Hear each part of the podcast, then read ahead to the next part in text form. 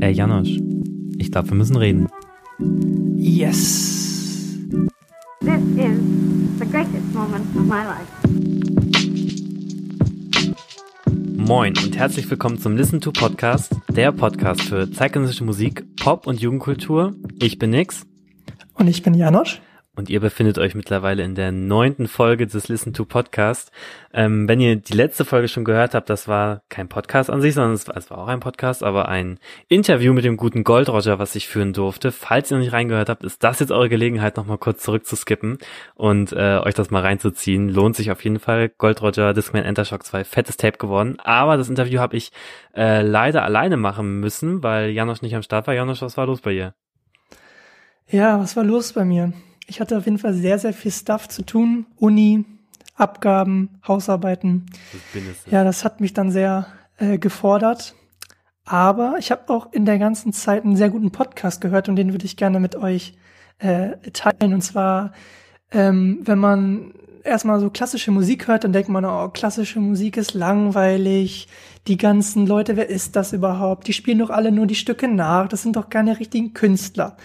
Und ähm, für den Podcast Deutschland 3000 hat sich ähm, Eva Schulz mit dem Pianisten Igor Levit getroffen, beziehungsweise digital getroffen, also per Zoom oder Skype. Und sie haben ein bisschen darüber gequatscht, wie es überhaupt, wie es dazu gekommen ist, dass er Pianist geworden ist und wie diese ganze Welt überhaupt aussieht. Also da gibt's dann auch Party-Exzesse und äh, all sowas und das äh, denkt man ja erst gar nicht. Also den Podcast kann ich euch wirklich nur wärmstens ans Ohr legen. Ans Ohr legen. Janosch hörte für diese Woche auf jeden Fall. Ähm, bei euch oder von euch ist auch zahlreich ähm, Feedback eingegangen. Ihr habt das fleißig in euren Stories geteilt, das letzte Interview, über das wir gerade schon gesprochen haben. Ähm, vielen lieben Dank auf jeden Fall dafür. Die Podcastwelle wurde geritten und wird sicherlich auch noch ein äh, bisschen weiter an dieser Stelle, aber schon mal äh, vorweg ein, ein großes Dankeschön an euch und für euren zahlreichen Support und äh, gönnt euch dann auf jeden Fall mal hier diese Hörempfehlung von, von Janosch. Ja, Shoutout an euch alle und ich würde sagen, wir beginnen jetzt einfach. Wir gehen gleich in den Hauptteil, aber bevor wir in den Hauptteil gehen, gibt es noch unser bekanntes äh, Rap-Quiz, was Laura gleich mit uns veranstalten wird. Wir werden darum quizzen, wer mit dem ersten Themenkomplex beginnt. Und ich würde sagen, let's quiz. Shall we play a game? Moin Laura, schön dich mal wieder in unserer Podcast-Aufnahme begrüßen zu können. Hallo, hallo. ähm, ja, ich bin wieder da fürs Quiz und deswegen starte ich direkt mal. Ähm, ich bin so ein bisschen in Erinnerung geschwelgt und zwar ähm, habe ich mich an eine Frage erinnert, die ich glaube ich noch zu euren Soundcloud-Zeiten gestellt habe. Da waren wir noch based. Aber ich bin mir nicht mehr sicher, ob das, ich glaube ja, es war da, ist ja auch egal. Auf jeden Fall äh, möchte ich noch mal eine Frage in die Richtung stellen und zwar hatte ich damals die Frage mit, äh, wie oft das Wort Standard in dem Song Standard oh ja. vorkam. Stimmt. Ähm, ja, und dann habe ich halt überlegt, was gibt's denn noch für einen Song, wo ganz oft das gleich vorkommt. Und da ist mir natürlich Okay Cool eingefallen von Young Hoon. Deswegen möchte ich wissen, wie oft kommt Okay Cool vor. Aber also die beiden Worte zusammen, nicht nur okay, sondern ja. okay cool. Wow, okay. Ähm, also wie oft wie oft der das der Phrase vorkommt. Ja, genau, genau, ja. Okay. Bin gerade, als du die Frage schon vorgelesen hast, bin ich schon mal innerlich so die die Hook durchgegangen. Ähm, Boah, ist das schwierig. Ich, ich habe aber, glaube ich, ich habe zumindest so eine, eine Rechnung im Kopf. Also ich bin Ja, die letzte Mal auch und die war ganz gut. Die, hat auch, die war on point, Leute, die war on point. ja, die ist richtig gelaufen. Die war, glaube ich, genau richtig. Meine ich zumindest ja, damals. Ich so um zwei oder so versetzt, aber, aber jetzt gut auf jeden Fall. Kann ich mich nur noch blamieren. Ähm, Okay, Aber hört mal auf zu rechnen und macht's spontan. Okay, okay, ich habe eine Zahl und die, die bei der bleibe ich auch. Ich muss einmal ganz kurz überlegen. ähm, überlegen, aka rechnen. Ja. Wir fügen Boah. hier die, die, die Warteschlangenmusik ein. Ich mache jetzt einfach mal ein bisschen weniger, weil ich mich daran erinnern kann, dass. Oh, ist das zu viel? Das wissen wir erst gleich, ob es zu viel naja, gut, ich sage jetzt, äh, willst du einfach an, mit deiner Zeit anfangen? Ich habe sie aufgeschrieben. Ja, ich habe 18. 18, okay, ich habe fast das Doppelte. Ich habe auch 32 aufgeschrieben und glaube, das ist ein bisschen hochgegriffen. Nee, sind 38. Oh, lol. Okay. Aber meine Rechnung vielleicht gar nicht so falsch. Ja, wenn man so die, die Lyrics anschaut, dann sind es richtige Blöcke, einfach nur mit okay, cool. Ja, ich habe ich hab für die Hook schon acht gerechnet, dachte ich, zweimal ja, Hooks ich habe sind ich hab für die 16. Hook 7 gerechnet. Naja, Scheiße. Gut. aber das, ist eine, das war eine gute Frage. Aber wieder was gelernt. Wieder was Ja. gelernt heute. Okay, cool. Ja. Laura hat ihren Cool. Bildungsauftrag auf jeden Fall erfüllt an dieser Stelle. Vielen lieben Dank. Gerne, gerne. Gut, dann wünsche ich euch noch viel Spaß. Thanks. Danke sehr. Bis Ciao. bald. Ciao.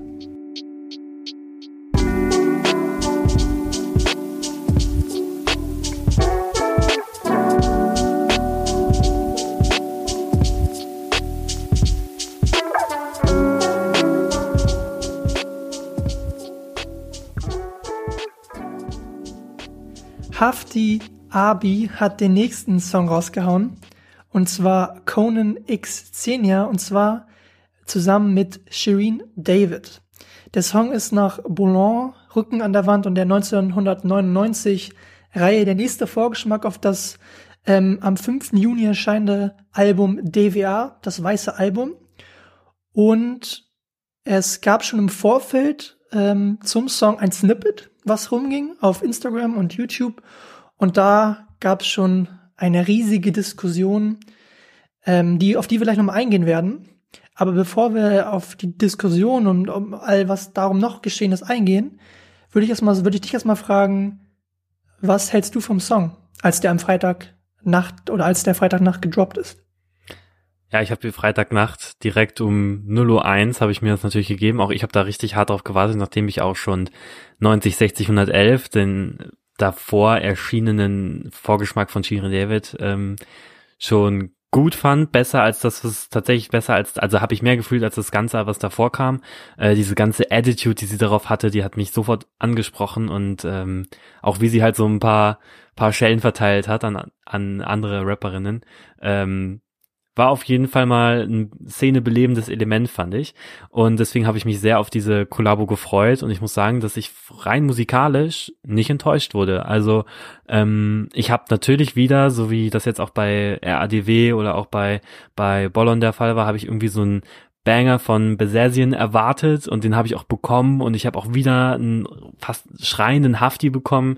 Ich habe also wirklich ein, ein, ein Lied bekommen, der nicht ganz so krass drückt wie RADW, da ist RADW für mich immer noch ähm, spitze, aber ich habe ein, ein ganzes Soundbild bekommen, was für mich eine Attitüde ausstrahlt, die man von einem Gangster-Rapper halt absolut ähm, ja einfordern kann und das dem auch absolut gerecht wird. Und dazu möchte ich auch noch kurz ein paar Worte zu dem Video verlieren von äh, Directed by Shedat Abdallah, ähm, der auch schon Und das Easy Cover, zusammen. ja. Ja. genau, der auch schon das ähm, äh, DWA-Cover designt hat und auf jeden Fall littes Video, ein bisschen losgelöst halt von den sonstigen Videos, die wir haben, von Bollon und RADW, die ja gekoppelt waren und ein bisschen losgelöst davon, sowohl vom Stil als auch von der Storyline. Halt natürlich Künstlerischer, ne? ja, Irgendwie. vor allem, also viel künstlerischer ähm, und Ja. es hatte auch verschiedene verschiedene Facetten. Es war auch irgendwie dadurch, es war ein bisschen bunter. Natürlich hat Shirin das Ganze auch nochmal aufgewirbelt, will ich mal behaupten. Ähm, nochmal andere Attitüde und äh, hat mich auf jeden Fall schon beeindruckt und noch mehr Lust aufs bald erscheinende Album gemacht. Wie war das bei dir, Janosch? Wie hast du den Song wahrgenommen? Ich muss sagen, ich hatte am Anfang ein bisschen Angst, dass sie neben Hafti untergeht, weil ich glaube, die wenigsten Rapper, RapperInnen Das muss man können, sich auch erstmal trauen, ey. genau, können neben Hafti bestehen.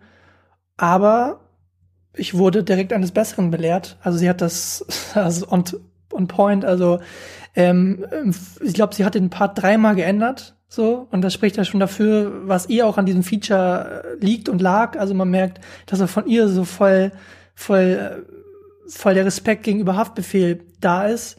Und ich finde, das Geile ist daran, Haftbefehl spielt halt seine Facette so krass gut aus, die er schon auf den vor vorherigen Alben ähm, gezeigt und bewiesen hat. Und dann kommt Shireen dazu, die noch mal so ein so einen Zeitgeist reinbringt und es fus fusioniert halt dann auf dem Ding zu so einem wir beide ficken die ganze Szene. Und Ja, ich finde, das haben die krass gemacht. Ich war, hab dann natürlich noch mal ein bisschen geguckt, okay, wie ist der Song entstanden? Und den Song gab es schon im letzten Jahr, 2019 im August, als ähm, Leak, als Snippet bei YouTube. Und äh, laut der, des Titels äh, auf YouTube sollte der Song eigentlich mit Manuelsen zusammen mhm. rauskommen. Heißt also, dass der Song nicht neu entstanden ist. Aber ich finde, trotzdem ist krass, dass Shireen einfach sozusagen auf den Beat draufgesprungen ist und dann einen unfassbaren Part abgeliefert hat. Cool. Ich will die Parts nicht ganz vergleichen. Ich finde den Haftbefehl-Part noch ein bisschen nicer. Ja. Vor allem we wegen so Zeilen wie, ihr holt euch das äh, Mic auf, äh, auf Ratenzahlung. Und ich habe dein Album nicht gehört und ihr spackt rum wie Akrobaten. Ja. Also das sind, die sind erstmal witzig, die Zahlen, aber die sind, die treffen es dann auch wieder so gut, weil er mit so einer Nonchalance äh, irgendwie das schafft, einfach mal wirklich mit acht Zeilen alles, was gerade so passiert, an sich abzureiben und zu sagen, ich, ich bin der King, so, ja. was wollt ihr denn von mir? Ihr könnt noch so viel Lelele machen, wie ihr wollt. Ich bin der krasseste MC in Deutschland. Und das hat er für mich damit wieder mal bewiesen. Das war halt, wie du es auch gerade schon angedeutet hast, dieses Zusammenprallen zweier Attitüden so irgendwie, ne? So Hafti, der so jetzt auch vor allem mit diesen, seit, also seit der Promophase von, von DWA, dieses krasse, was auch von der, von der, von den Rap-Journalistinnen bestätigt wird, diese krasse von wegen, hey, ich kann mir eigentlich so viel rausnehmen, weil ich bin einfach so der der King of of German Gangster Rap und äh, habe das Ganze erfunden und habe mit Russisch Roulette damals auch Meilensteine gesetzt und wie die Juice glaube ich auch getitelt hat, äh, Deutschrap braucht Hafti, aber Hafti braucht Deutschrap an sich eigentlich nicht. Und diese Attitüde hat er halt komplett verkörpert, auch jetzt in dem Video mit diesem Pelzmantel und dieser übertriebenen Brille und dieser ganze Prunk und Proll, der da rauskommt, er lässt halt total das raushängen und er kann sich halt auch erlauben, auch mit der Attitüde, auch wie er da mit seinen lockeren, mit seinen lockeren Gestiken so vom Tisch so wegwinkt oder schickimicki lokal mit solchen Begriffen halt um, um die Ecke kommt. Und bei Shirin ist es halt, dass sie halt, finde ich, ziemlich gut die Attitüde, die sie auf 90, 60, 111 angefangen hat, weiter durchzieht. Und das mhm. tatsächlich wirkt gerade ziemlich konsequent in dem, was sie macht. Alleine schon, wenn man auf Betonung achtet und äh, gewisse Worte, die wiederverwendet werden. Und da liegt einfach so eine unfassbar geile, ey, ihr könnt mich mal alle kreuzweise Attitüde an den Tag, die mich total gecatcht hat. Und man muss dazu auch sagen, sie hat einen Part abgeliefert, der nicht belanglos ist, also in dem Sinne belanglos nicht äh, ist. Sie hätte ja auch einen Part abliefern können, ich bin die krasseste, ja. was auch durchscheint, aber sie referenzt in ihrem Part nochmal auf Haftbefehl-Songs. Ja, total viel. Also sie sagt, ähm, Chabos wissen, wer deine ja. Mami ist oder irgendwie hat, hat sie eine Zeile, wo sie nochmal auf äh, Lass die Affen aus dem Zoo Referenz ja. und es zeigt mir, dass sie da dann nochmal die eine Ebene mehr gegangen ist, weil sie dann nochmal sich damit noch mehr beschäftigt hat. Ja. Und wie du schon meinst, Betonung, gerade wahrscheinlich einer der besten RapperInnen, die es gerade in Deutschland gibt. Also wie sie betont auch, das ja. hat, wie du gerade schon gesagt so hast. Auf, Instrument, das ist voll nice. Genau, auf 90, 60, 111. On point. Einfach nur on point und es passt alles. Und auch alleine, wie sie sich jetzt mit so Begriffen wie, da will ich auch nochmal explizit auf die Betonung hin, wie sie Cousin ausgesprochen hat, so auch. Das ist halt genauso, sie hat sich versucht, in dieses Jargon irgendwie, in dieses Jargon, ähm, ja, rein, rein zu dingen, auch wenn sie so Hafti Abi sagt und sowas und dann auch äh, Aykut sagt und sowas. Sie hat sich halt komplett so, sie stellt halt eine totale Nahbarkeit her und was du gerade meinst mit dem, dass es halt nicht so ein belangloser Part ist, sondern der wurde halt genau für diesen Zweck geschrieben und das ist nicht irgendwie mal ein Part, den sie irgendwann mal geschrieben hat oder ihr geschrieben wurde, das weiß ich nicht, und ähm, den dann auf irgendeine Kollabo mal draufklatscht oder mal auf irgendeinen Song von sich, wenn mal eine Strophe fehlt oder ein Verse, sondern den hat sie extra dafür performt und äh, interpretiert und dafür auf jeden Fall für die Schreibe und für die Begrifflichkeiten, für die Betonung, für die Attitüde, für die Technik, für den Flow, meinen größten Respekt daneben Hafti zu bestehen, geht sie auf keinen Fall unter. Und kurz noch mal ein Fact, bevor wir dann zur Kritik kommen, die natürlich auch geäußert werden muss. Ähm, der Songtitel bezieht sich zum einen auf Conan der Barbar. Das ist ein US-amerikanischer Actionfilm aus dem Jahre 1982 mit Arnold Schwarzenegger. Da gibt's auch immer noch mal die Referenz in der Hook, glaube ich, oder meine ich. Und ähm, Xenia, die dann ja hier von Shirin David verkörpert wird, das ist eine Anspielung auf die griechische Mythologie weil dort dieser Name für Schönheit und die Gastfreundliche steht. Das nochmal als kleinen Fact so zwischendurch. Der Barbar und die Schöne. Genau.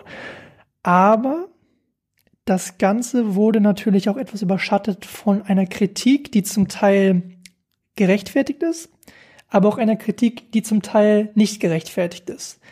Vielleicht beginnen wir erstmal mit einer Kritik, die gerechtfertigt ist, die unter dem ja, unter dem Wort oder dem, der Debatte geführt wird, Blackfishing. Blackfishing an sich ist eine Art der kulturellen Aneignung von, ähm, ja, schwarzer, schwarzer Kultur. Ähm, das ist zum einen lässt sich das erkennen daran, wie Shirin David in dem Song mit Metre Gims, ähm, wenn man sich das Musikvideo dazu anguckt, dann fällt es zum Beispiel gar nicht mehr, da fällt es neben Metre Gims kaum auf in dem Musikvideo, dass sie halt eigentlich eine weiße Frau ist und keine schwarze Frau. Oder auch wie sie sich, ähm, wie sie sich stylt, welche Attitüde sie an den Tag legt, die natürlich uns auch catcht, ne, diese Attitüde, das müssen wir nochmal dazu sagen. Das ist halt auch das, was uns zum Teil wirklich an dieser Person, an den letzten Parts total catcht aber auch äh, wie sie sich, wie sie Frisuren ähm, nachahmt, die halt einfach unmittelbar mit dieser Kultur verknüpft sind. Und ja. da ist auf jeden Fall berechtigte Kritik auf jeden Fall schon mal zu üben. Wir aus unserer Warte als zwei weiße Cis-Männer können das aber sicherlich nicht in der Warte beurteilen, wie das andere ähm, ja Betroffene könnten. Deswegen möchten wir uns da nicht zu weit aus dem Fenster lehnen mit irgendwelchen Aussagen. Was wir aber sehen, ist auf jeden Fall der Punkt, der gemacht wird. Also die Kritik, die geübt wird, die sehen wir, die, die erkennen wir wieder. Und ähm, die, darüber muss auch geredet werden und diesen, diesen Kritikpunkt muss ich auch, muss ich auch Shirin David an, anhören. Es ist halt immer dieser Spruch von wegen, ähm, ja, alle mögen es schwarz zu sein, bis dann die Cops kommen. So in, in der Richtung. Safe. Und das muss sie sich auf jeden Fall anhören. Und da hat sie ja auch so eine halbwegs lahme Entschuldigung losgelassen, als sie meinte, sie wolle damit niemanden oder falls es auf eine gewisse Bevölkerung so wirkte oder eine Bevölkerungsminderheit, wollte sie das nicht ähm, verkörpern oder das ausdrücken oder diskriminierend wirken und dafür gäbe es doch für alle, die sich diskriminiert gefühlt hätten, eine dicke Umarmung. Das Statement war natürlich ein bisschen, ja, einfach damals. Ja, also man hat, war, einfach. war so ihre Art damit umzugehen, einfach zu sagen, okay, ich, ich gebe zwar ein Statement, aber ich gebe das nicht in der Form, wie ich das eigentlich hätte geben sollen. Das ist, also das sie ist hat sich, low, das ist so weggewischt. Irgendwie genau. So. Das ist irgendwie mal kurz in der Story hier gesagt, oh, Entschuldigung. Ja aber sich darüber bewusst ist sie dann, glaube ich, nicht in der Form, wie sie es vielleicht sein sollte. Aber wie gesagt, wir wollen uns, wir wollen da nicht das Urteil fällen, weil das können andere besser beurteilen. Aber es gab auch noch eine weitere Kritik jetzt zu dem Song speziell. Und zwar, als das ähm, Snippet aufgetaucht ist, gab es direkt hunderte, tausende Stimmen, die meinten, Shirin David, was will die? Sie ist wack, sie ist nicht real, was will die mit Haftbefehl? Haftbefehl verkauft sich, Haftbefehl, du dummer Piep, Piep, Piep, Piep. Mhm. Wie hast du das wahrgenommen? Also da gab es im Vorfeld ja, oder auch im Nachhinein, zahlreiche Artikel vor. Einer war zum Beispiel von, von, von Noisy, die, ähm, das hast du ja sicherlich auch gesehen, ne? Ähm, mhm. Schaut auf jeden Fall an dieser Stelle nochmal an Dani Dama, die das gut aufgearbeitet hat in ihrer Story. Da habe ich das dann auch richtig mitbekommen. Shoutouts. Werden immer gern verteilt von uns.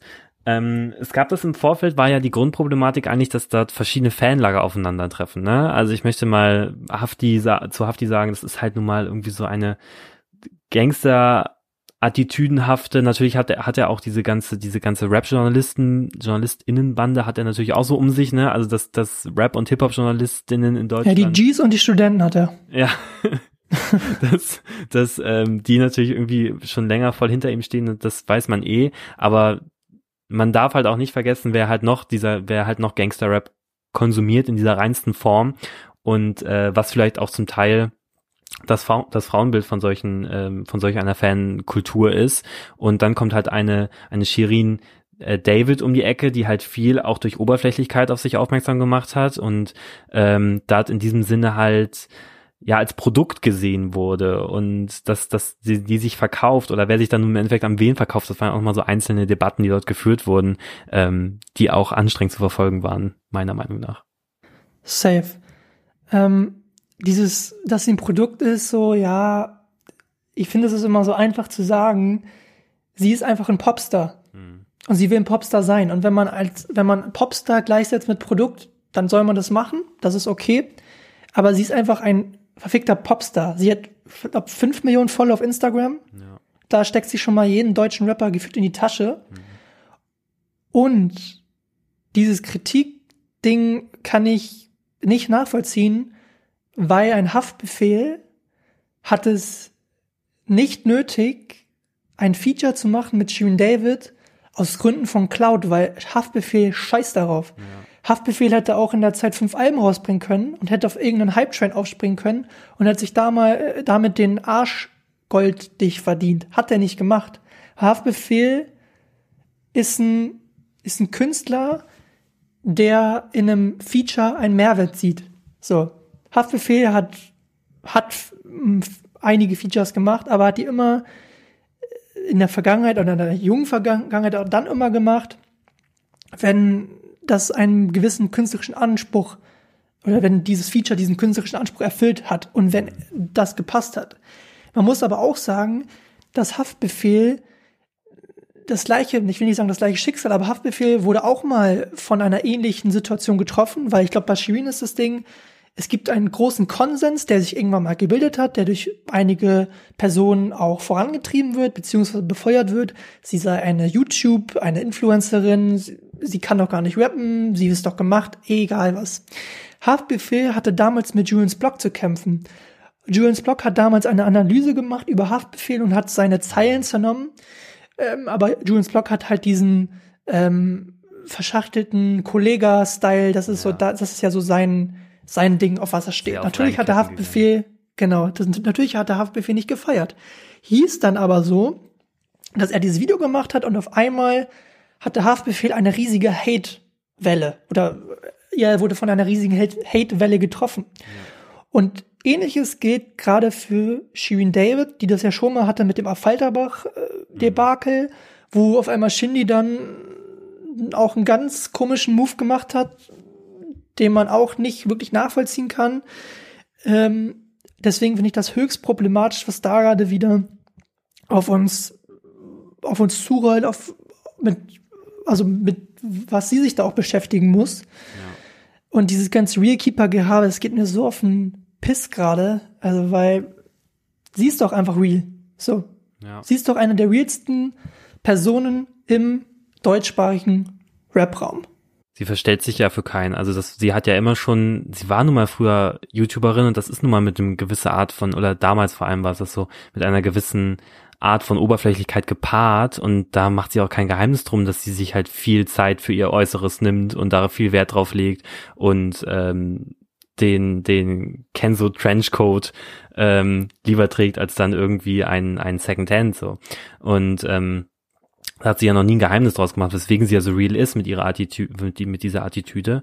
Und dass durch diese Kreuzung dieser beiden Fanlager sie aber halt in ihren Kommentarspalten sexistischste Beleidigung bis zum äußersten ertragen muss oder das lesen muss, das ist halt auch einfach etwas, was ich überhaupt nicht nachvollziehen kann. Das ist dann halt ähm, auch dieses, dieses, dieses Hafti-Fanlager, wenn da Kommentare sind wie von wegen, ähm, okay, dann durftest du sie, also, also auf Hafti bezogen, dann durftest du sie sicher dafür auch nochmal ordentlich rannehmen, dass sie halt äh, dieses Feature mit dir gemacht oder dass dieses Feature mit dir machen durfte.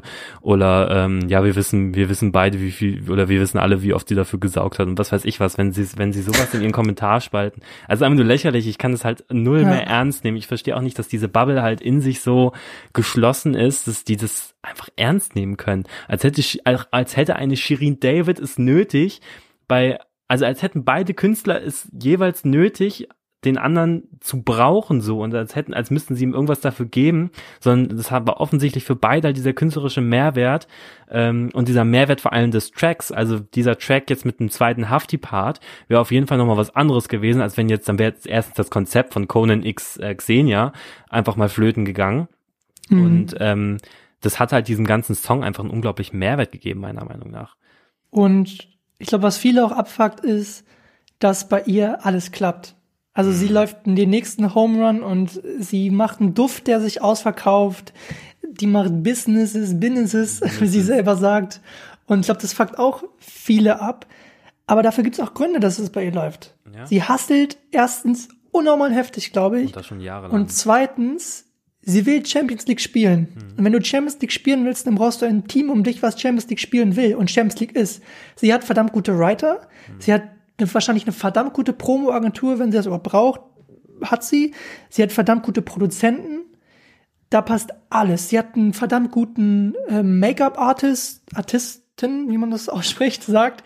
Sie hat einen verdammt guten, verdammt gute Stylistin, Stylistin. Also da ist alles Champions League, weil sie auch Champions League sein will. Ja. Und Haftbefehl ist auch Champions League. Und da spielen halt zwei Teams aus der Champions League zusammen.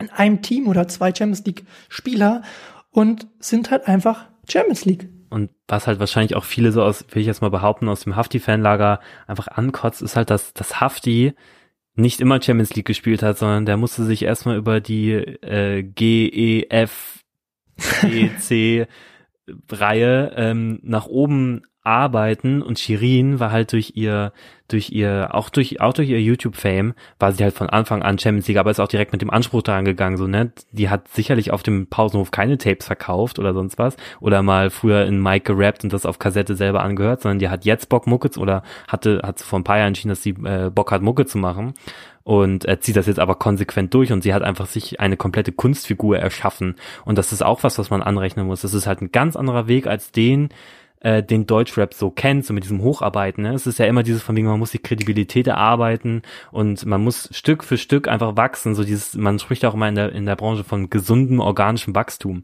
Und bei Shirin mhm. war das halt kein gesundes organisches Wachstum, sondern es war, ey, ich bin Shirin David, ich bin jetzt da und jetzt wird aber die ganze Szene aufgewirbelt. So war das. Aber wenn sie von Anfang an also wack rappen würde, wenn sie nicht gut rappen würde, nicht gut performen ja. könnte, dann wäre sie nicht da, wo sie jetzt ist, weil wie viele YouTube Leute haben es versucht, sei es Ape Crime, sei es White Titty oder wer halt alles da mal den Sprung gewagt hat ins, ins Haifischbecken Musik. Und sie hat einfach mal gezeigt, dass sie einfach eine verdammt gute Künstlerin ist.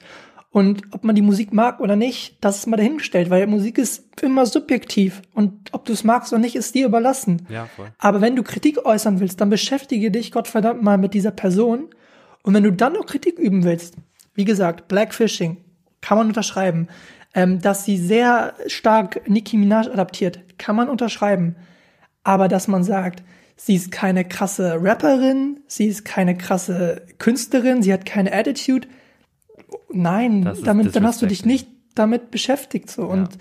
ich finde, wenn man Kritik äußern will, dann sollte man sich immer mit der Person beschäftigen. Hm, total. Ja, ich glaube, da sind wir uns sowieso einig. Da gibt's nicht viel Streitpotenzial zwischen uns, aber wenn das halt nee. einfach, ich finde, es macht doch einfach so sauer, wenn man merkt, dass eine Künstlerin, die sich halt auch so viel, so viel Mühe gibt und so viel Gedanken in, in sich und diese Kunstfigur steckt und am Hasseln ist und dann einfach so disrespected wird, vielleicht auch weil sie eine Frau ist. Das ist halt immer so, boah. Genau. Kommt in unsere Zeit. Eine Loredana wurde damals auch erstmal gehatet. Ja. Sie sei eine Influencerin, sie hätte es doch so einfach, aber auch eine Loredana musste den Weg gehen. Und ich mag auch nicht jeden Song von Loredana.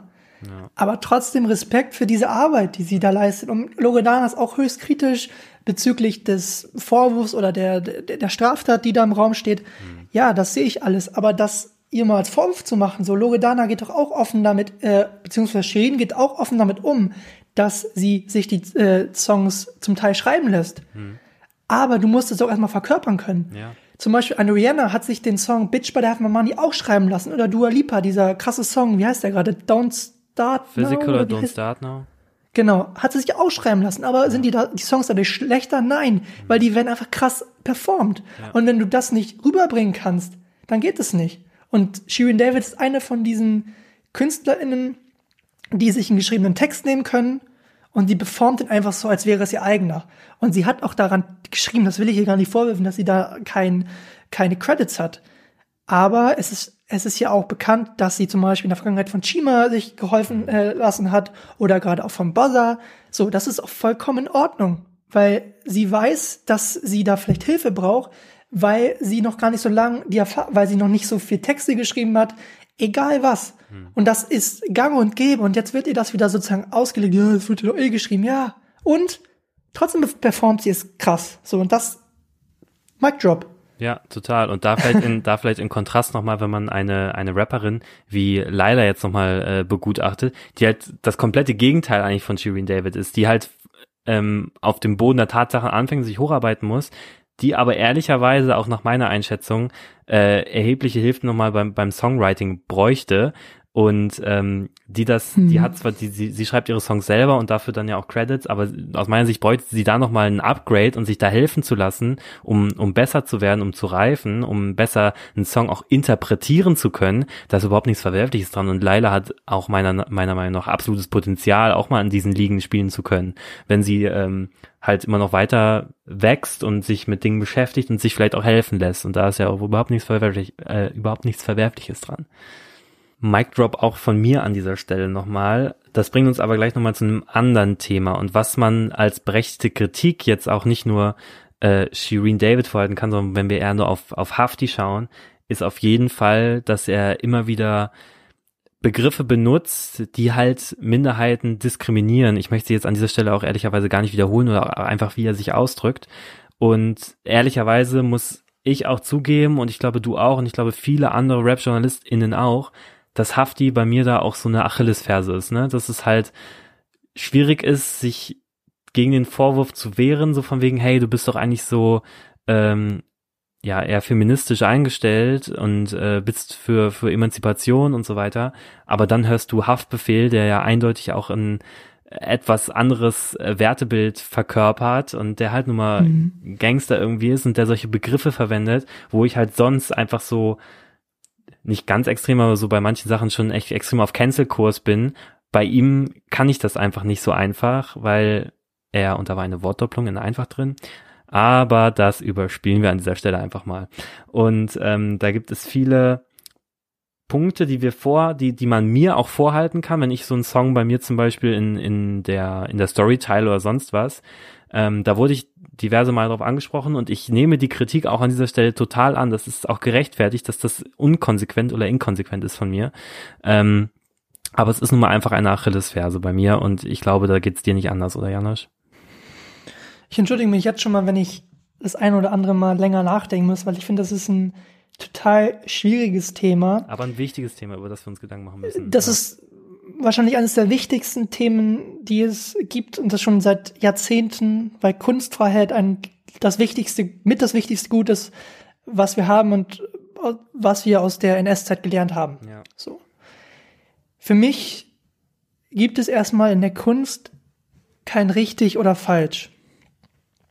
Also, wenn Haftbefehl gewisse Zeilen rappt, die wir jetzt hier nicht zitieren wollen, dann ist das erstmal nicht falsch, aber ob ich das am Ende gut finde oder nicht, das ist meine Sache, weil das ist subjektiv. Wie vorhin schon gesagt, Kunst ist subjektiv. Und ich finde das höchst kritisch natürlich dann, aber ich habe eine Ambivalenz in mir, die dazu führt, dass ich das bei gewissen KünstlerInnen ausblenden kann. Bis zu einem bestimmten Grad, bis zu einem bestimmten Punkt. Und bei manchen KünstlerInnen nicht. Ähm, wir hatten da auch letztes Mal, letztens eine Diskussion bei Casimir. Hm. Ähm, ja. Ich habe mal so ein, so ein Mixtape-Projekt äh, an den Start gebracht. Ähm, und da hatte ich halt einen Song von ihm drinne. Und ich habe den Nix äh, sozusagen zum Pre-Listening geschickt. Und er hatte mir geschrieben, ähm, hey, da ist ein Song von Casimir drinne, finde ich kritisch. Und das ist nix seine, seine Meinung dazu. Ob ich die teile oder nicht, das ist erstmal meine Sache. Aber auch bei Casimir ist bei mir diese Grenze noch nicht überschritten. Es gibt aber dann andere Künstler, KünstlerInnen, ich will jetzt hier nicht irgendwie outcallen, bei denen ist diese Grenze für mich überschritten. Aber natürlich muss ich mich dann auch wieder selbst dafür kritisieren, dass ich mir das einfach mache, nur weil ein Künstler, eine Künstlerin halt vielleicht eher einen Künstlergeist ähm, in sich trägt, sei es ein Haftbefehl, dann mache ich es mir wieder so einfach und sage, ach, hm, Haftbefehl, ich, ich bin mir darüber bewusst, aber ich finde es da nicht so schlimm. Und ein anderer Künstler oder eine andere Künstlerin, die vielleicht nicht diesen Künstlergeist hat, da sage ich dann, hm, scheiße.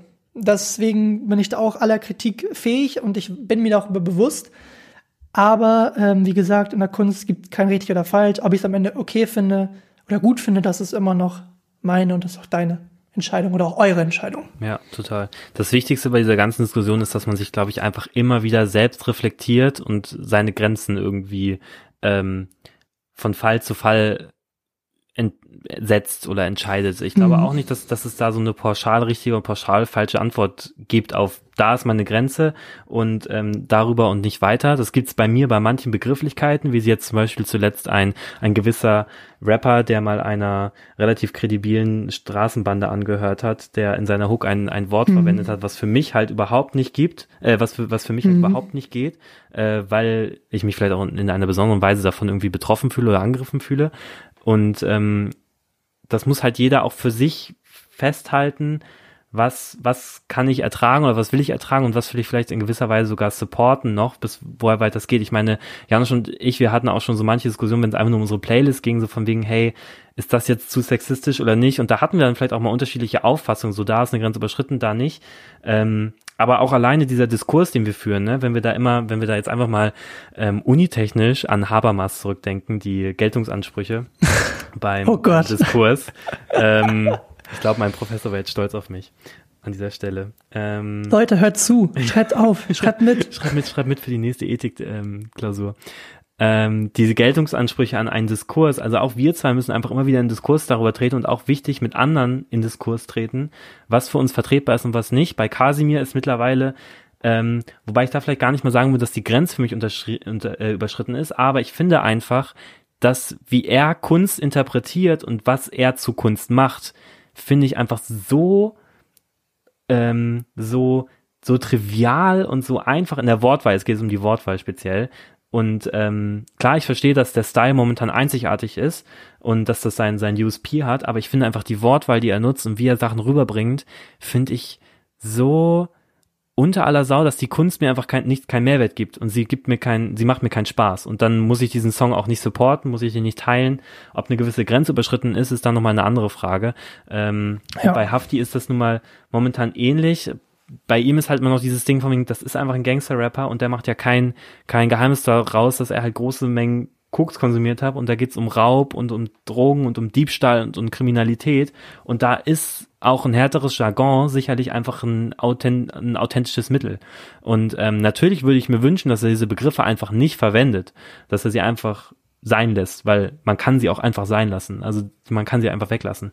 Zum Beispiel, wenn sie am Ende einer Phrase ähm, einfach hinten angeschoben sind als Beleidigung, nur damit es halt extra hart klingt, dann kann man es auch weglassen. So, der Inhalt bleibt derselbe. Ob die Attitüde und ob die, ähm, ob die Authentizität, Authentizität dieselbe bleibt, ist nochmal eine andere Frage. Und ich glaube, wir müssen an dieser Stelle auf jeden Fall auch nochmal äh, Shoutout an die Jungs von Machiavelli, äh, von hm. dem Machiavelli Podcast Big geben. Shoutout. Big Shoutout an äh, Vasili Golot und Janka Welke, die das in ihrer neuesten Folge schon noch ausführlicher thematisiert haben, als wir das jetzt hier wollen können. Ähm, falls euch diese Diskussion zwischen uns beiden ist vielleicht noch zu unbefriedigend erscheint, dann, dann hört auf jeden Fall da mal nochmal rein, hört nochmal quer, was die beiden noch zu sagen haben. Die haben das auch mit einem Kunstkritiker aufgearbeitet, der auch gesagt hat, von wegen, ja, Kunst darf prinzipiell ja erstmal alles. Jeder steht im Grundgesetz, jeder hat das Recht, seine, seine Kunst in äh, Wort, Bild, Ton, Audio, Video festzuhalten. Ähm, aber man kann diese Kunst auch einfach als schlechte Kunst bewerten. So, wenn Kunst nur den Sinn hat zu provozieren, dann ist es für uns einfach schlechte Kunst und dann müssen wir es auch nicht supporten. Man darf auf jeden Fall nicht verallgemeinern. Richtig. Also man darf nicht Schlüsse ziehen, du teilst jetzt Haftbefehl in deiner Story, oh Gott, Deshalb du bist, bist doch eigentlich, ähm, genau, du bist doch eigentlich feministisch eingestellt, oh Gott, das geht, passt doch gar nicht mehr zusammen. Man darf es nicht verallgemeinern. Noch eine Sache, Kunst in der Kunst gibt es keine Deutungshoheit. Nur weil ich sage, das ist künstlerisch wertvoll, liegt nicht mein Wort über deinem Wort oder unter deinem Wort. Kunst ist subjektiv und auch so als diese zu betrachten. Aber wenn Kunst Grenzen so weit überschreitet, dass die nur noch darauf baut, dass eine bestimmte Bevölkerungsgruppe erniedrigt wird, dann kann ich wieder für mich sagen, okay, ich finde es scheiße und ich finde es nicht gut, aber auch dann ist es wieder, das ist nur wieder meine Meinung. Und ob du sie mit dem teilst oder nicht, das ist wieder deine Entscheidung. Wie gesagt, es gibt dann kann nicht diese Deutungshoheit und auch wenn 500 Personen oder 500.000 Leute sagen, Album XY ist das krasseste Album, äh, das Deutschrap 2020 gehört hat. Egal was jetzt mal im positiven Sinne. heißt es nicht, dass diese 500.000 Leute mehr Ahnung haben, als die eine Person, die auf der anderen Seite steht und sagt, hm, mir gefällt das Album nicht, ich finde es nicht so gut. Ich finde, das hat überhaupt keinen Pioniersgeist. So, also, wie gesagt, man muss dieser Debatte immer, das ist wirklich wichtig, sich mit der Gegenseite, mit den gegenseitigen Argumenten auch beschäftigen. Hm. Man darf nicht nur aus seiner eigenen Warte, die jetzt auf bestimmte Werte baut, dass man sich nur mit, das sollte man auf alles übertragen, aber da speziell auch, dass man sich mit der Gegenseite beschäftigt und auch mit den Leuten, die es vielleicht anders vertreten, einfach redet und darüber spricht, in den Diskurs geht und dadurch äh, die Gegenseite oder auch ich selber kann vielleicht dadurch nochmal Dinge anders betrachten und sagen, oh, vielleicht soll ich das nochmal so sehen, vielleicht sollte ich das auch anders sehen und vielleicht auch die Person, die das anders bewertet, wird nochmal ähm, vielleicht auf andere Gedanken kommen. Ich glaube, das ist super wichtig, dass man in den Diskurs geht und dass man es auch kritisieren kann und darf. Und das ist ja ein wichtiger Bestandteil der Kunstfreiheit in Deutschland, die wir zum Glück haben. Richtig. Ich glaube, was Janusz und ich auf jeden Fall euch mit auf den Weg geben wollen, ist, schwimmt nicht in eurer eigenen Suppe, sondern setzt euch immer mit den Gegenargumenten auseinander und tretet ganz wichtig, auch wenn wenn es über Kunst, wenn ihr merkt, da gibt es dann verschiedene Meinungen, vielleicht auch bei euch im bei euch im äh, Freundeskreis, was jetzt auch vielleicht so Sachen wie äh, ist der Künstler zu sexistisch oder ähm, sonst was oder ist das sogar rechtsradikale Kunst oder was weiß ich, gibt's ja momentan auch ganz schön viel. Ähm, mhm. Unterhaltet euch darüber miteinander ja. und tauscht euch aus und dann werdet ihr auch immer wieder neue Sichtweisen ähm, ja zu Gesicht bekommen und dadurch werden sich auch eure Grenzen neu definieren. Ich, jetzt, ich erzähle es einfach mal. Ich habe damals, wir kommen ja von einem Dorf, ähm, und auf dem Dorf ist es ja manchmal leider so, dass es, ich will nicht sagen vermehrt, aber es gibt dann doch einige, die vielleicht nicht die eher linksgerichtete, das eher linksgerichtete Meinungsbild von uns äh, über das Übereinstimmende haben oder nicht übereinstimmt haben.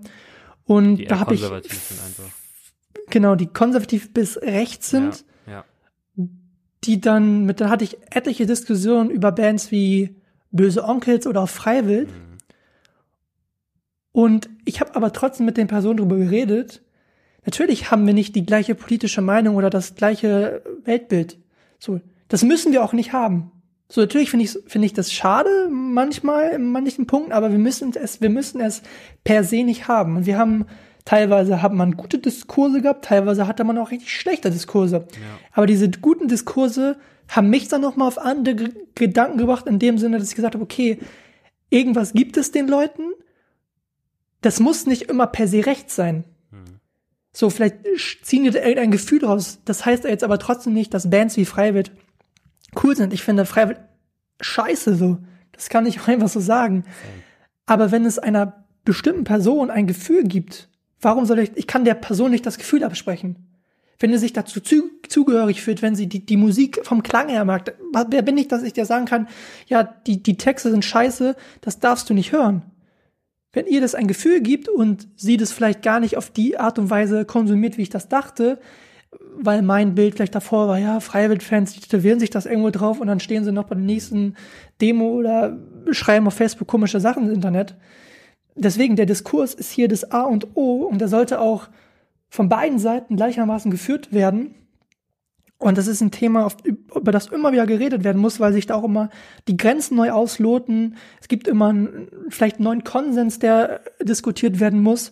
Und da kann man, glaube ich, ewig drüber quatschen. Oder es gibt auch einfach immer wieder neue Argumente, die man vielleicht dann in den nächsten Diskurs schon wieder mitnehmen kann. Einfach neue Erkenntnisse, mit denen man dann wieder in den Diskurs treten kann, um sich auszutauschen und ähm, eine Meinung darüber zu bilden, wann man etwas für sich canceln will und kann und wann nicht und wann man Kunst einfach nicht mehr supporten kann und wann doch. Und ich möchte noch mal einen Punkt noch mal zu der Sache davor äh, anbringen. Es geht jetzt nur, erst, nur erstmal speziell der Diskurs mit dieser Freiwild-Sache jetzt nur um das Musikstück. Was drumherum passiert, ähm, absolut scheiße. Und das ist wieder die, die die Diskussion, kann man Künstler von, von Kunstwerk trennen? Aber wenn man jetzt nur das, den Song Folge. betrachtet, genau, wenn man dann nochmal über den Song quatscht und redet, das ist wie bei Seven Adu gerade.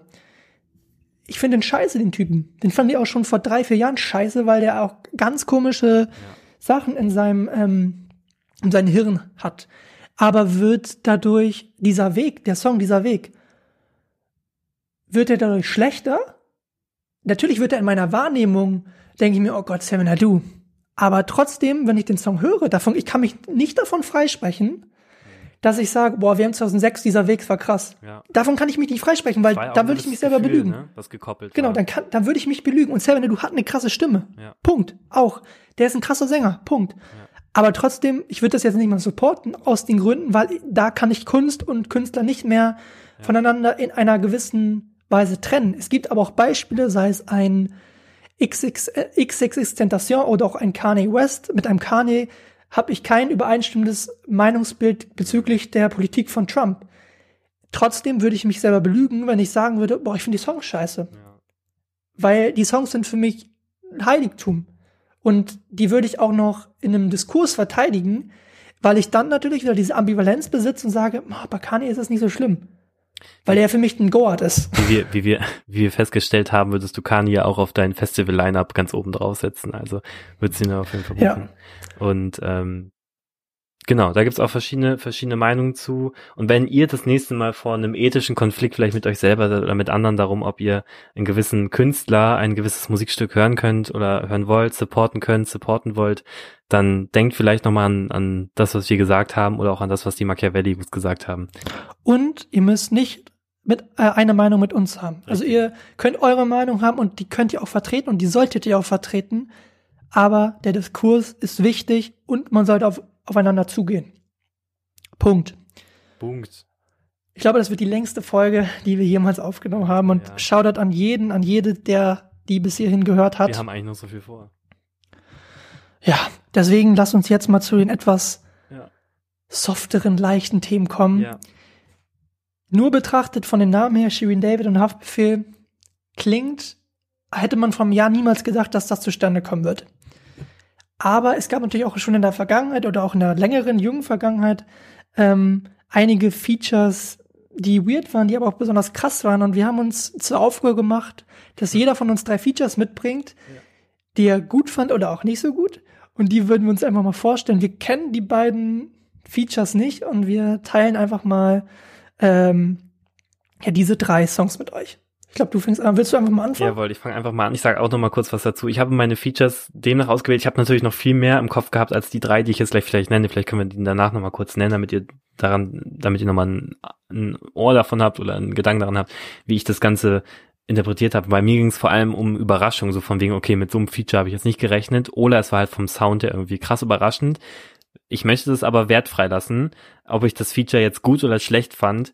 Ähm, wisst ihr im Zweifel eh schon durch meinen Musikgeschmack. Aber ähm, ähm, es waren auf jeden Fall überraschende Features, die mich irgendwie aufgewühlt haben. So will ich das einfach mal betiteln. Und Hau deinen ersten Feature, ja. deinen ersten Feature-Beitrag raus. Mein Song erster, raus. mein erster Feature-Beitrag, ähm, ganz, ganz humorlos. Es war ähm, Anfang des Jahres. Nee, es war letztes Jahr. Der Rest meines Lebens, Kummer, featuring Max Rabe ein Feature, was ich überhaupt nicht erwartet habe und was mich vom Sound her äh, total überrascht hat. Total überrascht. Damit habe ich überhaupt nicht gerechnet. Ich dachte auch nicht, dass das geht, aber lasst euch gesagt sein, es geht. Ich kann das bei mir nicht so wertfrei äh, machen, weil das kann ich vielleicht schon mal als, äh, als Spoiler vorwegschieben. Ich habe Songs genommen, die ich vielleicht, die ich gut finde.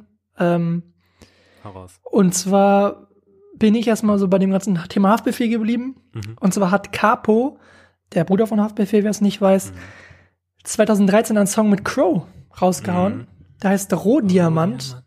Oh, und das Besondere, besonders spannend ist es dahingehend, dass Capo davor ein bisschen der Haftbefehl 2.0 war. Also er war, er hat den Straßenrap-Sound des Jahres 2013 represented oder 2012 dann halt, also das Jahr davor hat dann aber sich zu seinem Debütalbum gedacht, nee, so, so eine Musik will ich gar nicht machen. Ich bin doch eher poppig, ich stehe doch auf Drake-Melodien, whatever. Und hat dann mit Hallo Monaco ein Album rausgehauen, was eingängig, poppig, experimentell war, was man nicht dachte. Und Rohdiamant ist halt ein Song davon.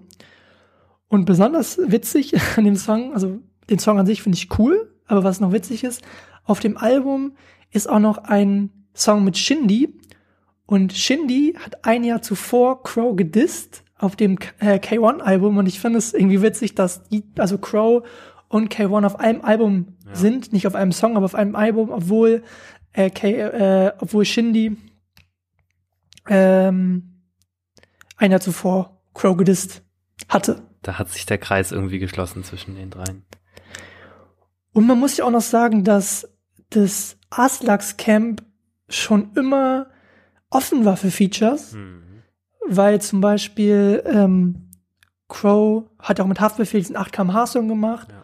oder auch Capo hat glaube ich mit Larry einen Song gemacht auf dem Hashtag Hangster Album von Psycho Dino und das wird ja oft vergessen und ich finde es eigentlich ein krasser Move für die Zeit, dass man diese poppige Hipster-Welt mit der ja, straßengeprägten Gangster-Rap-Welt vereint hat. Und heute ist das ja gang und gäbe, dass der Straßenrapper auch die, die, die Hipster-Elemente, also die Melodien verkörpert und daraus was ganz Eigenes kreiert. Und es war auf jeden Fall für 2014, glaube ich, damals das Album Hashtag Gangster oft vergessen. Ja. Das nochmal so als kleinen Einschub zum Song Rohdiamant von Capo und Crow. Betonung liegt an dieser Stelle auf kleiner Einschub. Fünf Minuten. Da sprudelt dann die Leidenschaft doch nochmal mit uns durch. Ich komme jetzt einfach mal ähm, ohne große Überleitung zu meinem zweiten Feature, was mich überrascht hat. Und ich glaube, jetzt versteht ihr auch, was ich mit wertfrei meine. Ähm, nämlich gab es 2018 in der Zeit, wo alle magisch gehört haben, gab es den Song zwei Magisch, magisch, du bist so magisch, du verzauberst mich. Der bei uns in der Dorfdisco auch rauf und runter lief und in sonstigen Discos auch. Gab es das Feature von Vanessa Mai und Oleg Sesh. Wow, wer hätte das Krank. gedacht? Eine eine, eine Schlagersängerin, die der Rising Star am Firmament der Volksmusik war und ähm, zu der Zeit ein sehr poppig geprägter Rapper, würde ich einmal behaupten. Oleg Sesh, der stand aber auch schon immer für seine krasse Rap-Technik, aber magisch einfach so ein, so ein Nummer 1-Hit rausgeballert hat. Ähm, also auf jeden Fall eine, eine witzige Kombination, die mich irgendwie über, überrascht hat. Was der Song inhaltlich kann, das äh, überlasse ich gerne eurer, eurer Wahrnehmung. Ähm, ja, damit belasse ich es an dieser Stelle. Und mit meinem Ausflug in 2018 zurück. Mir ist auch egal, wir sind jetzt schon mal über 50 Minuten. Wow. Das wird jetzt eine lange Folge. Wir scheißen jetzt darauf. Wir hauen jetzt einfach die nächste lange Folge nach unserem Jahresrückblick raus. Jawohl. Eigentlich haben wir immer so den Gradmesser, dass wir sagen Stunde. Ja. Wollen wir die Leute nicht äh, nerven, aber jetzt müsst ihr es leider ertragen. Sorry, sorry dafür. Sorry. Ich habe jetzt den perfekten Song. Wenn ihr mal bei der nächsten, hoffentlich bald äh, stattfindenden WG-Party oder mal irgendwo ans Augskabel dürft, dann habe ich den perfekten Song, den ihr reinmachen müsst, wenn die Stimmung schon ein bisschen hochköchelt, aber vielleicht noch nicht ganz am Peak ist, aber ihr wollt so, dass jetzt, dass die Leute ein bisschen grooven. Muramasa featuring Ace Brocky, Lovesick. Mhm.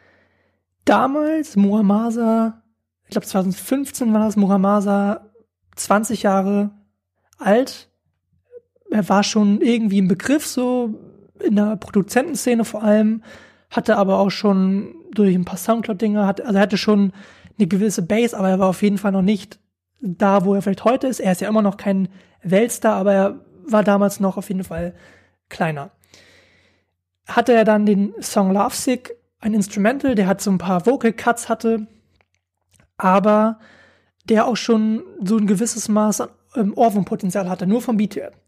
Ein Jahr später war Ace Brocky dann in London, weil er ist oft in London, zweite Heimat, sagt er über die Stadt.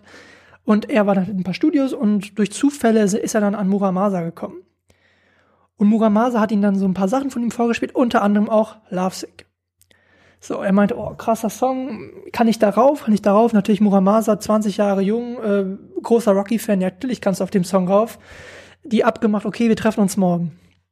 Dann hat Muramasa gesagt, okay, ich muss doch diesen krassen Ace Rocky aus Amerika irgendwie beeindrucken können. Was kann ich machen? Ich buche ein krasses Studio. Heißt Abbey Road, Abbey Road Studios, wer es nicht kennt, haben die Beatles zum Beispiel aufgenommen.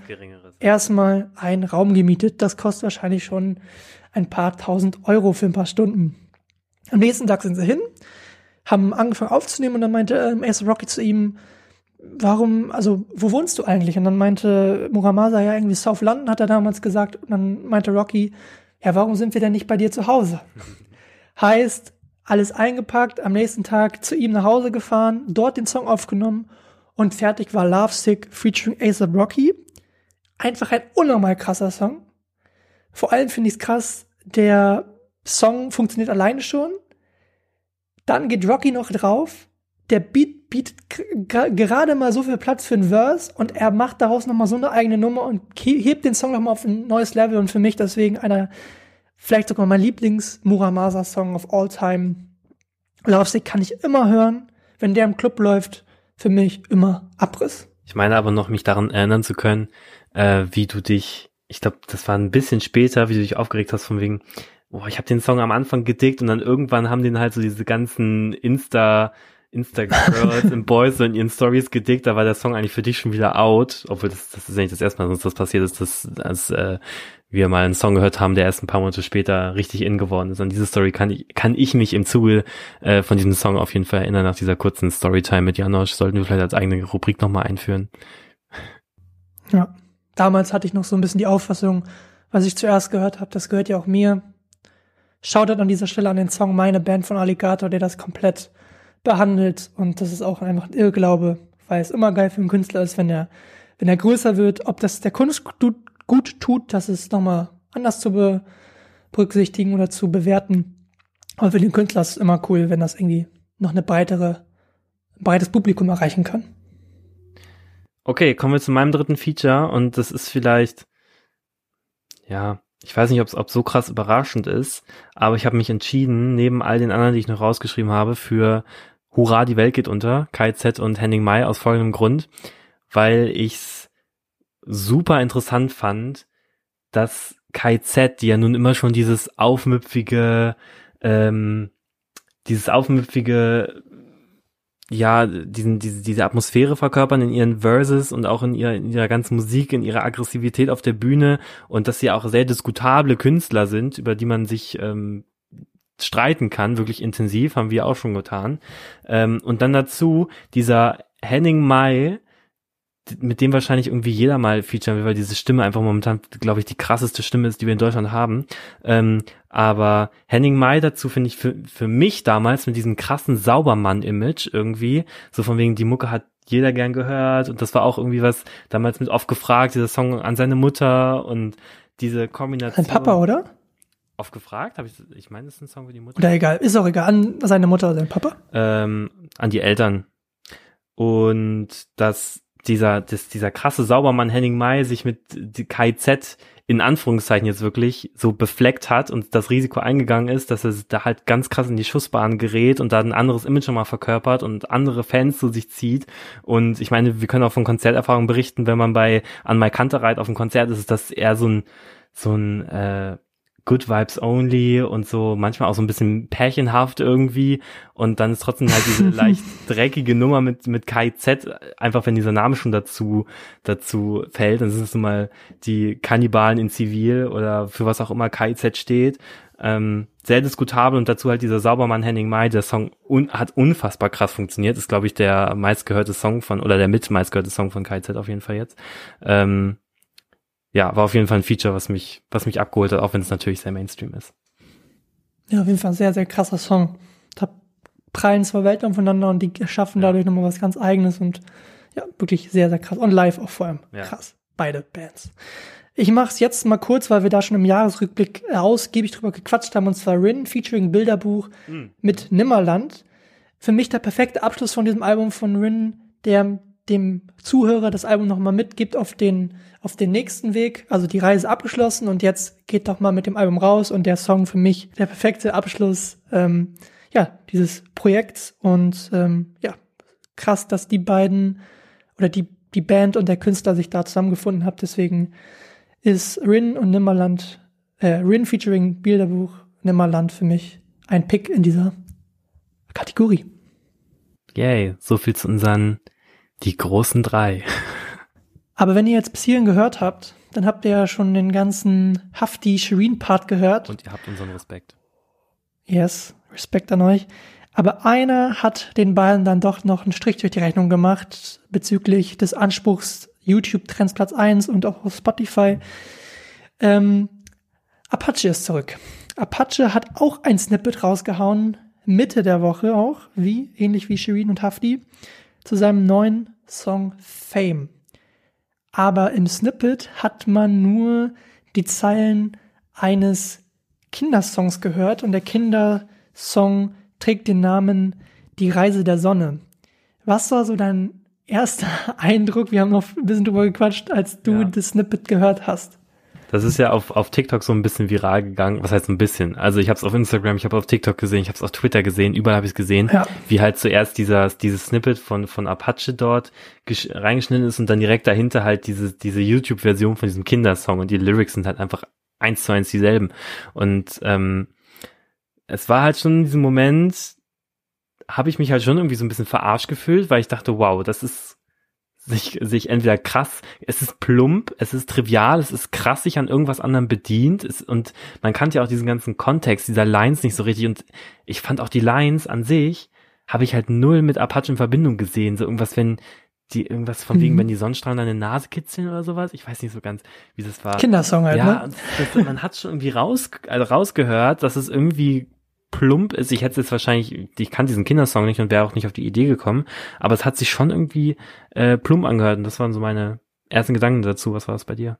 Ich hatte ähnliche Gedanken, aber vielleicht, was wir noch einschieben müssen, wir haben beide uns erst mal gesagt, okay, lass uns doch erstmal abwarten, was dann ja. am Freitag erscheint. Also klar, am Anfang hat man sich drüber lustig gemacht, das ist auch witzig, wenn du auf TikTok, dann siehst du da anscheinend Kindersong und dann Freitagnacht kam der Song raus und ich muss gestehen, ich habe mir sogar erstmal den Apache-Song reingezogen. Mhm. Vor, vor Hafti und äh, Shirin, weil ich wissen wollte, was das, was das sein soll, was passiert. Und ich war wirklich geflasht ich bin jetzt keine Apache-Fan, die Musik gibt mir nicht so viel, aber als ich das Video gesehen habe, mhm. dachte ich mir, Alter, der Junge hat einen Plan, der hat auch ein Champions League-Team um sich. Ja. Und ich fand es vor allem krass, wie er in dem Video alle seine Videos davor nochmal referenzt hat in diesen Räumen. Mhm. Und dann am Ende äh, kündigt er noch sein äh, Album Treppenhaus, glaube ich, für den 31.07. an, mit so einem Drake-esken Hochgang äh, Richtung Himmel und jetzt sozusagen, ich stehe jetzt wirklich über euch. Also ich habe euch mal in einem Jahr alle links und rechts liegen äh, gelassen. Und dann singt er oder rappt er auch die Zeile und auch wenn ich mal ein Kinderlied droppe, besser verpisst sich aus meiner Release. Punkt, Punkt, Punkt.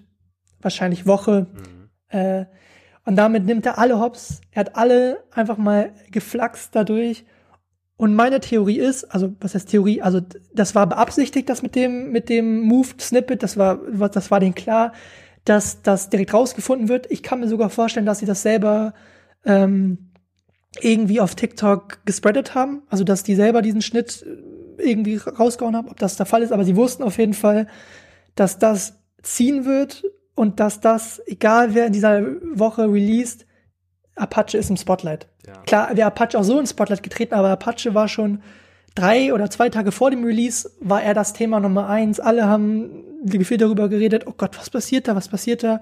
Und jetzt feiern den Song alle. Der Song gibt mir nicht so viel, aber ich finde den Move und ja.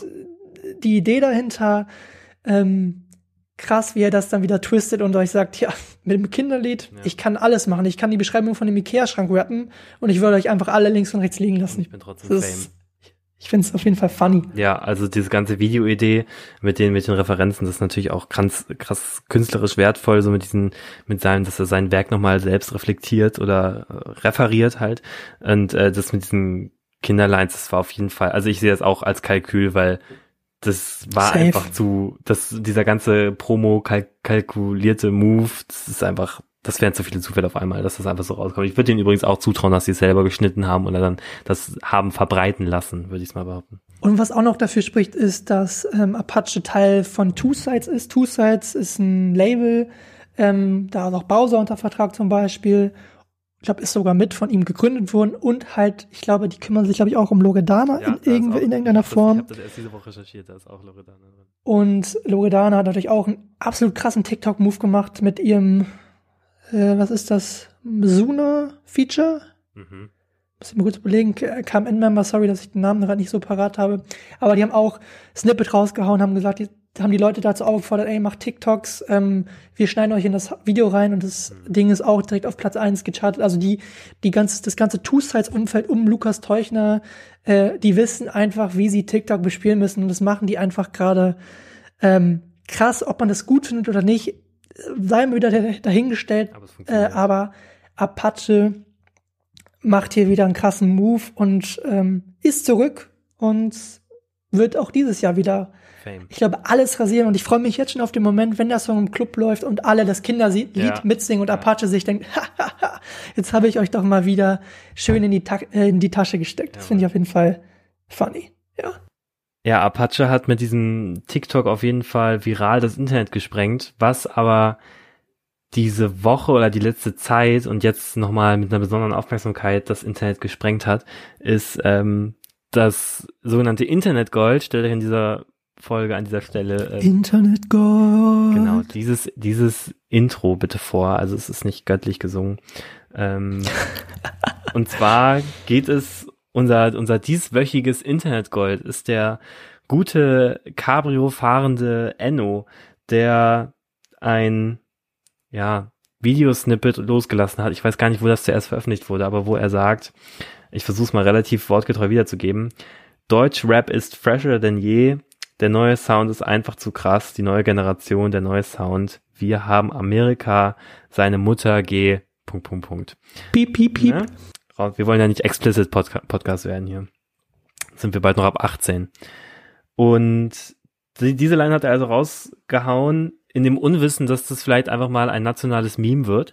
Ähm, und zwar gibt es den, den Twitter-Account von CLO1444, auf dem jetzt ja fast täglich auch unter unter ähm, unter Recommendations, also in, in den Kommentaren von diesen Tweets einfach ja Schnipsel dargestellt werden, die amerikanische oder französische oder ja meistens American oder englischsprachige ähm, Rap-Songs mit deutschsprachigen gegenüberstellen und aufzeigen sollen, wie krass doch eigentlich der deutsche Sound von dem amerikanischen oder das, was momentan in den deutschen Charts läuft, von amerikanischen, französischen RapperInnen äh, einfach eins zu eins abgekupfert ist. Ähm, scrollt euch einfach mal durch diese Timeline von, ich wiederhole es nochmal, CLO 1444 ähm, da gibt's halt diese gut aufgelistet, diese, diese verschiedenen Deutschrap ist fresher denn je Parts, wo das so ein bisschen auf die Schippe genommen hat. Und mein persönliches ähm, Highlight davon ist eigentlich der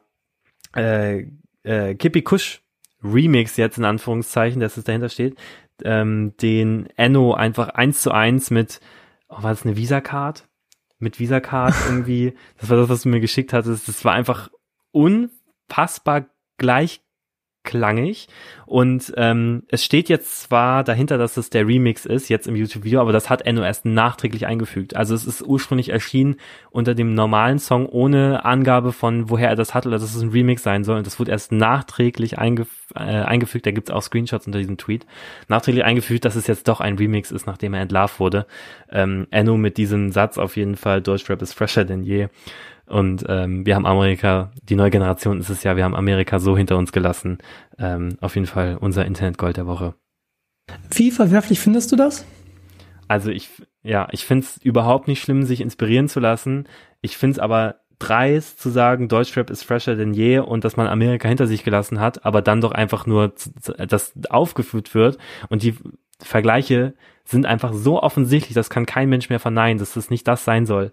Ähm, also zu behaupten, dass Deutschrap fresher denn je ist und Amerika hinter sich gelassen hat, weil wir ja noch viel fresher sind als die und dann einfach nur diesen Sound abkupfern, das ist das, was ich einfach verwerflich und dreist finde. Wenn es nur inspiriert wäre oder gesampelt wäre oder offen, wie gesagt, so ein, so ein Remix, das ist ja nichts Schlechtes, das kann man dahinter machen, wenn man diesen äh, Kippy Kush Remix macht, das kann man aber auch so verkünden, announcen und, und darstellen. Mhm. Wenn es dann halt aber als eigenes Werk ausgegeben wird, dann finde ich es schwierig. Ja, das unterschreibe ich bis zu einem gewissen Punkt. Also bei Enno stimme ich zu 100% zu, vor allem, weil er das ja selber ja, sagt eben, mit diesem, das ist, das ist auf jeden Fall funny. Ich finde, ich habe jetzt auch von einigen Künstlern es geteilt so, und wer im Glashaus sitzt, der sollte nicht mit Stein werfen. Ich finde es immer kacke, wenn man outcallt, also dass das so ein Twitter-Meme-Seite macht, okay, alles klar, der, der zeigt sein Gesicht nicht, kann er ruhig machen. Ich finde es trotzdem immer schwierig, Leute zu, für irgendwas zu basten und dann selber aber gewisse Sachen eins zu eins zu übernehmen. Deswegen, wer im Glashaus sitzt, der sollte selber nicht mit Stein werfen. Da wir jetzt beide keine Rapper sind, können wir noch mal anderes drüber quatschen. Das wollte ich noch mal einmal ein, äh, einschieben. Was für mich der große Punkt hier ist, es ist einfach so die Frage, wo endet die Inspiration und wo beginnt die Kopie? Ja. Und wenn du wie ein Enno jetzt zum Beispiel eins zu eins den Flow übernimmst, eins zu eins die Catchphrase, die noch irgendwie eindeutscht und vielleicht sogar eins zu eins die Attitude übernimmst, dann stimme ich dem zu und dann finde ich das auch witzig und dann kann man das auch kritisieren. Ich finde aber in dieser Reihe gibt es auch einige Songs, die sind vielleicht auf den ersten Blick ähnlich, aber wenn man sich dann damit genau beschäftigt, dann merkt man, da wurde zwar das Rezept von Travis Scott übernommen oder von Gunner übernommen oder von irgendwem auch immer. Es wurde aber noch mal auf eine andere Art und Weise getwistet oder daraus was Eigenes ja. gemacht. Und ich finde, das ist dann einfach wack, die Leute jetzt anzuprangern, selber zu sagen, äh, Deutschrap ist so scheiße, ich höre nur Drake, ich höre nur Travis Scott. Obwohl Drake der größte Biter ist, was das angeht, ich call jetzt einfach Drake aus, der das auch macht. Ja. So, die Leute beschäftigen sich nicht so, das ist immer, was auch bei Böhmermann und beim, äh, ich glaube, Max Giesinger war das. Da wurde der Max Giesinger von, von, ähm, von Jan Böhmermann da krass geroastet, weil es auch einfach ist. Also ein Enno, den kannst du halt so einfach roasten, der steht in, bei den Hype Awards auf der Bühne, kriegt keinen geraden Satz raus und sagt, ey, Berlin, was geht, hey, Berlin, was geht? Und bringt dann noch diesen komischen Satz. Natürlich ist es einfach, den fertig zu machen und ich finde es auch wack, was Enno macht, weil es einfach nicht mein Geschmack ist. Und wenn du was eins zu eins übernimmst, ist es höchst verwerflich. Aber wenn jetzt zum Beispiel ein UFO oder ein Reezy, wenn du halt dir zum Beispiel die Flows von einem Gunner nimmst und die in den deutschen Raum überträgst, ist es, finde ich, trotzdem krass, weil du es erstmal auf so einem Level schaffen musst. Und es klingt dann auch immer so einfach, die haben die haben den Gunner-Flow oder die haben das und das eins zu eins übernommen, aber trotzdem steckt da so viel, zu, so viel Hassel dann doch dahinter. Weil wenn es dann doch so einfach wäre, warum machen das dann nicht mehr Künstler? Ich weiß, dass nicht jeder Künstler den Ansatz hat oder den Anspruch hat, das zu machen. Aber ich glaube, gewisse Leute sitzen dann da und denken sich so, oh, fuck, warum habe ich das nicht gemacht? Fuck, das ist doch geklaut. Aber innerlich finden sie es dann doch krass. Und noch als letzte Frage oder als letzter Gedanke von mir dazu, wenn du einen Song extrem abfeierst, du findest den überkrass, du findest den übertriebenst geil und dann kriegst du durch so ein Twitter-Meme oder durch so einen Tweet, erfährst du, oh, der Song ist geklaut. Wird der Song dadurch für dich schlechter? Oder ble bleibt der genauso krass für dich? So als Frage an dich. Auch da muss ich jetzt wieder unterscheiden. Enno jetzt zum Beispiel, ich bleib einfach wieder beim Beispiel Enno wir, wir gehen mal weg von ihm. Ja, ja, wir gehen ich, jetzt aber ich, mal. ich ziehe einen Vergleich, deswegen sage okay, ich, äh, okay. ich glaube, das macht ja. dann schon Sinn. Ähm, wenn ich bei diesem Enno-Song, mit dieser Enno-Song ist einfach von Grund auf nicht mein Geschmack, deswegen hätte der, ohne dass ich jetzt gewusst hätte, dass das einfach gebeitet ist, ähm, hat er mir schon nicht gefallen. Und gebeitet gefällt er mir, finde ich das dann nicht nur künstlerisch und musikalisch halt blöd, sondern ich finde es auch von ihm persönlich einfach, finde ich unter aller Sau, ehrlicherweise. Ähm, sage ich einfach mal so raus. Aber jetzt mhm. ein Unterschreibe ich. Ein Künstler. Ähm, okay, gehen wir an dieser Stelle einfach mal auf Crow ein. Ein Künstler, der auf Melodie ankündigt, ich bin der deutsche Kan ich bin der deutsche Kanye West, aber eher so sympathisch nett. Und dann nachweislich mhm. gibt es einfach super viele äh, Referenzen von seinen letzten Alben zu Kanye West und sonst was. Und da hat er es, finde ich, hinbekommen. Klar, man merkt die Inspiration auf, aufs heftigste. Und bei Crow ist halt dieser, diese Gratwanderung auch immer schon wirklich sehr schmal und wird auch immer schmaler, aber er hat es halt, wie gesagt, geschafft, diesen, diesen Kanye West Style in etwas Deutsches zu übertragen. Und das ist glaube ich schon nicht einfach. Das ist allein schon eine künstlerische Leistung, das hinzukriegen. Und äh, das kann ich mir dann auch anhören, weil ich jetzt wie gesagt ja auch schon nicht der größte Kanye West Fan bin, aber er mir das dann auch auf seine Art äh, nochmal näher bringt. Jetzt bleiben wir doch bei diesem ist das 7:11 Uhr ähm, bei, bei Crow, der halt von diesem ja. krassen Kani-Intro, das Kani-Intro ist ein anderes, aber es ist von der Idee her das gleiche. Aber es ist nicht eins zu eins dasselbe. Und ähm, da mache ich halt den Unterschied für mich. Das unterschreibe ich dir, weil halt was Eigenes draus ja. entsteht. Kunst ist für mich das Produkt von all deinen Einflüssen, die du hast oder aus all deinen Inspirationen. Das, das muss nicht nur Musik sein, das kann auch Fotografie sein, das kann aber auch das Gespräch sein mit deinem besten Homie. Und ich glaube, desto mehr du konsumierst, auch in die verschiedenen Richtungen, desto facettenreicher wird deine eigene Kunst. Und wenn du halt dann am Endeffekt nur Song XY aus, aus Amerika nimmst und das Inspiration nimmt, natürlich wird der Song einfach eins zu eins so mhm. klingen. Aber ein Crow zum Beispiel, wenn wir mal bei dem Beispiel bleiben, der hört Chad Faker Musik, der hört Kanye, der hört Chance the Rapper, der hört Frank Ocean, der hört Kate Renata, der hört hunderttausend andere Künstler. Und dann nimmt er sich halt von einem Kanye West das Intro, dann nimmt er sich von einem Chance the Rapper den Flow, dann nimmt er sich von Frank Ocean vielleicht noch mal so ein bisschen den, den Vibe fürs Outro, dann nimmt er sich vielleicht für, ich glaube, Bas Basquiat wird der ausgesprochen, noch mal so vielleicht ein bisschen die Idee von Kunst und von einem, von einem, ähm, von einem Artwork, äh, dann nimmt er sich vielleicht aus dem Gespräch noch mal ein paar Zeilen raus und daraus macht er dann seine eigene, seine eigene Form der Kunst. Genau, und das machen auch, zum Beispiel UFO macht das halt auch, ein Reezy macht das auch und ein Enno macht das vielleicht auch, aber er bringt es halt nicht in seine Songs. Äh, er nimmt sich halt dann den, den TikTok Nummer 1 Song, What's Poppin' und macht dann halt eins zu eins ähm, ja, diesen Song nach und kopiert den und adaptiert den halt noch nicht mal, sondern er kopiert den. Und das finde ich, bei Enno, da bin ich voll bei dir.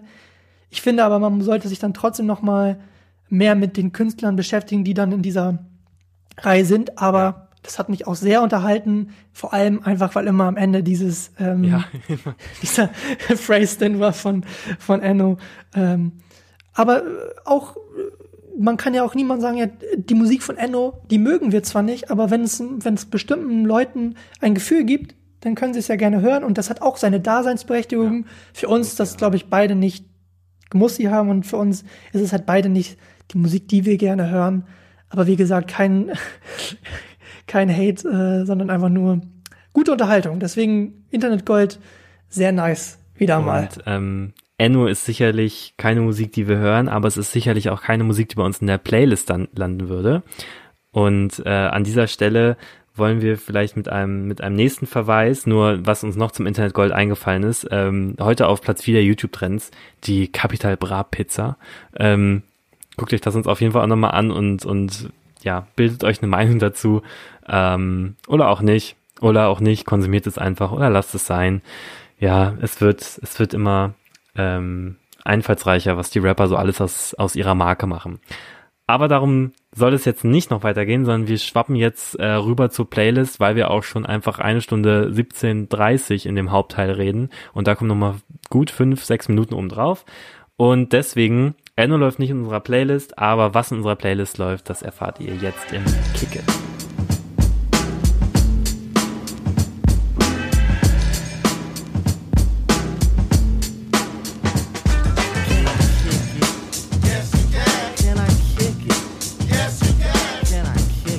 Ich würde diese Woche einfach mal damit anfangen, meinen Kick vorzustellen, anstatt mein Pick.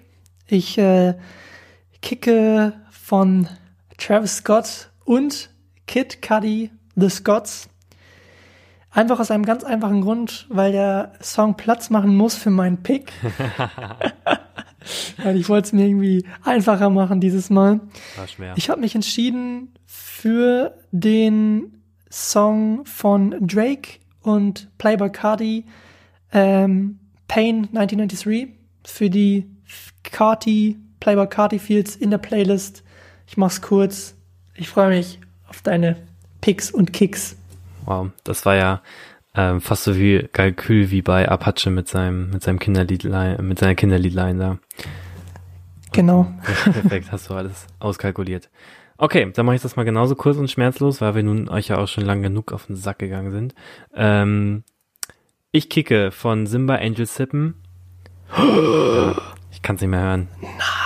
Ich kann es nicht mehr hören. Und da kommt sicherlich auch bald mal wieder was Neues, ist lange her. Und, Hoffentlich. Ähm, Angel Sippen muss Platz machen für einen Song aus Großbritannien, was für mich ja unüblich ist.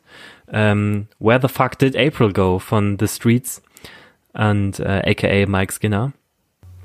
Und krass guter Song. Ich freue mich auch richtig schon auf die EP. Ich muss sagen, ich hatte das noch nicht so, oder das Album sogar. Ich hatte das noch nicht so richtig auf dem Schirm, bevor halt dieses Feature mit Tame Impala kam. Das fand ich schon richtig krass geil. Das war auch, glaube ich, in unserer Playlist. Ähm, und diesen Song finde ich auch richtig cool. Vor allem bei, mit Tame Impala noch kurz in dem Video ist halt so nice, dass er halt dort auf diesem Retro-Handy abtelefoniert mit wer alles als Feature-Gast auf seinem Handy, auf seinem, auf seinem Album sein wird und da freue ich mich richtig drauf und weil The Skinner, äh, The Streets, The Skinner, lol, The Streets auch, ähm, der so einen krass gesellschaftlichen Kontext hat, der wird sicherlich nicht, ähm, die Hand vom Mund halten, wenn er rappt auf dem Album. Was er da so alles zu Brexit zu sagen hat, bin ich auf jeden Fall sehr gespannt. Ich finde den Move von, mit dem Telefonieren fand ich auch ja. sehr, sehr nice. Ja. Also es war wirklich ein kreativer Move, mal seine Features vorzustellen. Ähm, ihr findet nicht nur diese beiden Songs auf unserer Playlist, die ihr übrigens überall findet, wo ihr auch uns findet. Vielleicht noch mal kurz ähm, dein Instagram-Tag, wenn die Leute dich finden wollen, ist at listen to nix, nix mit KX. Und meiner ist at Janosch, Janosch nicht mit A geschrieben, sondern mit X. Und ihr findet das eigentlich in jeder Link in Bio dort.